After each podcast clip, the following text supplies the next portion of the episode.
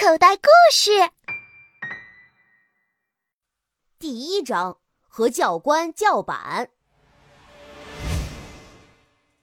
一个特种兵再厉害，不过是把尖刀；而一个特种兵小队团结在一起，则是强有力的拳头。所以，你们进入特种兵学校的第一课，便是要学会合作。这是特种兵学校开学第一天。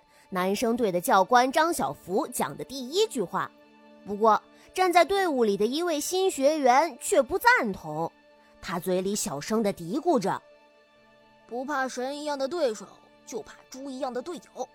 要是碰到处处拖后腿的队友，还不如我一个人战斗。”是谁开学第一天就这么不守纪律？给我站出来！张小福大喊了一声。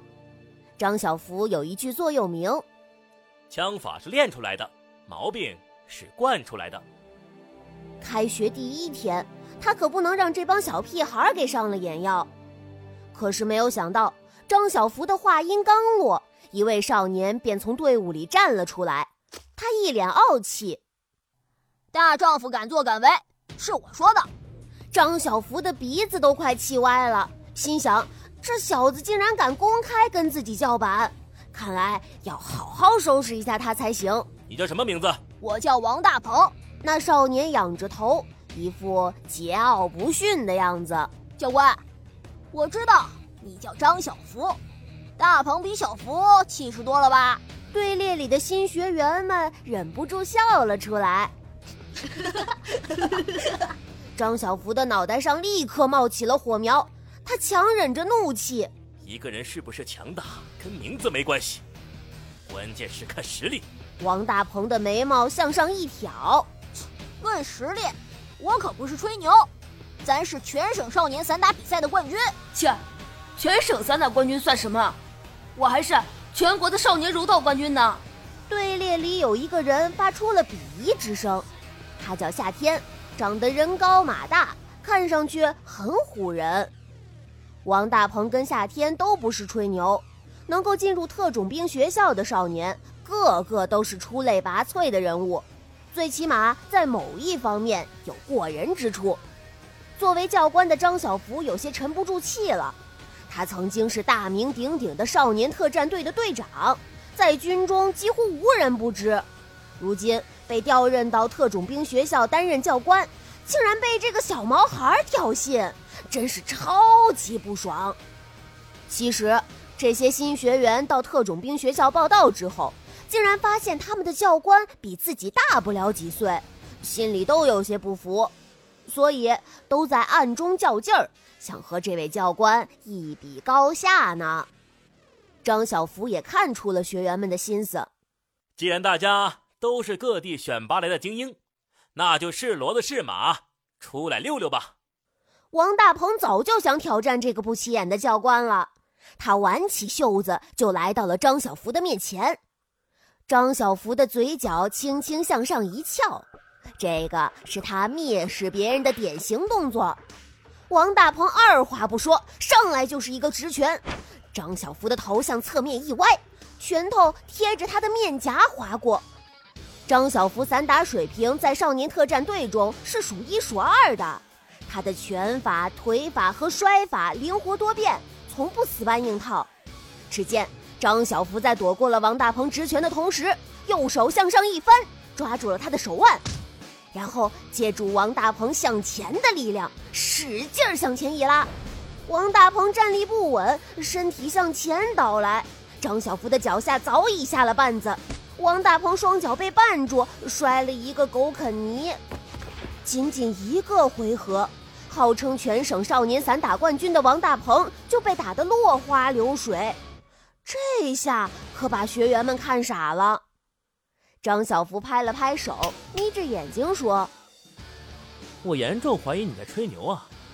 全省的青少年散打冠军，不可能这么菜。”王大鹏从地上爬起来，臊得一个大红脸：“我没吹牛。”我就是，好，那就算你是吧。谁要是不服啊，还可以上来切磋一下。那个叫夏天的大块头蠢蠢欲动，却被旁边的小帅哥拽住了。小帅哥名叫张博涵，是这些学员中年龄最小的。你还是别上去了，张教官可是参加过国际特种兵大赛的，而且得了冠军。哎，你是怎么知道的？哎，地球人都知道了，就你不知道呢。谢谢兄弟，不然我上去也是丢人。张博涵做了一个鬼脸。这哥俩从此成为了最要好的兄弟。不过，张博涵一直有个小秘密没告诉夏天。那就是他跟张教官有一种特殊的关系，所以才知道了他那么多秘密。王大鹏回到了队伍里，他的脸还在热得发烫。输了没关系，因为毕竟是跟教官切磋。可关键是输的那么惨，太对不起全省青少年散打冠军这个头衔了。张小福见学员们都安静了下来。便调整了一下表情。咱们开始进入正题。你们是第一批被选入特种兵学校的少年。男生队总共有五个人，女生队也是五个人。什么？还有女生呢？我怎么没看见？那个不守纪律的王大鹏一听到“女生”两个字，又开始兴奋了。张小福瞪了王大鹏一眼。男生队叫猛虎小队，每名学员。都有一个代号，从今天开始，你们要忘掉自己的名字，只能以代号相互称呼。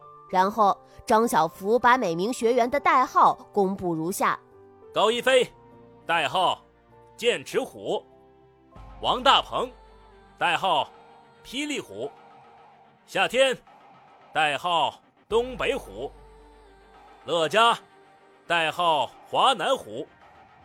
张博涵，代号黑蓝虎。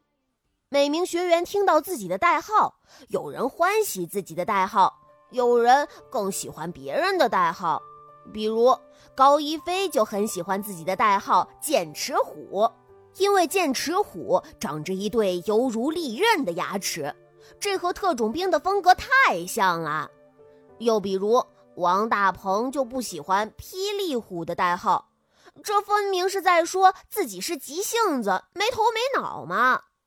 夏天和乐嘉都对自己的代号还算满意，而张博涵则完全搞不懂黑蓝虎是什么东东，所以既说不上喜欢，也说不上不喜欢。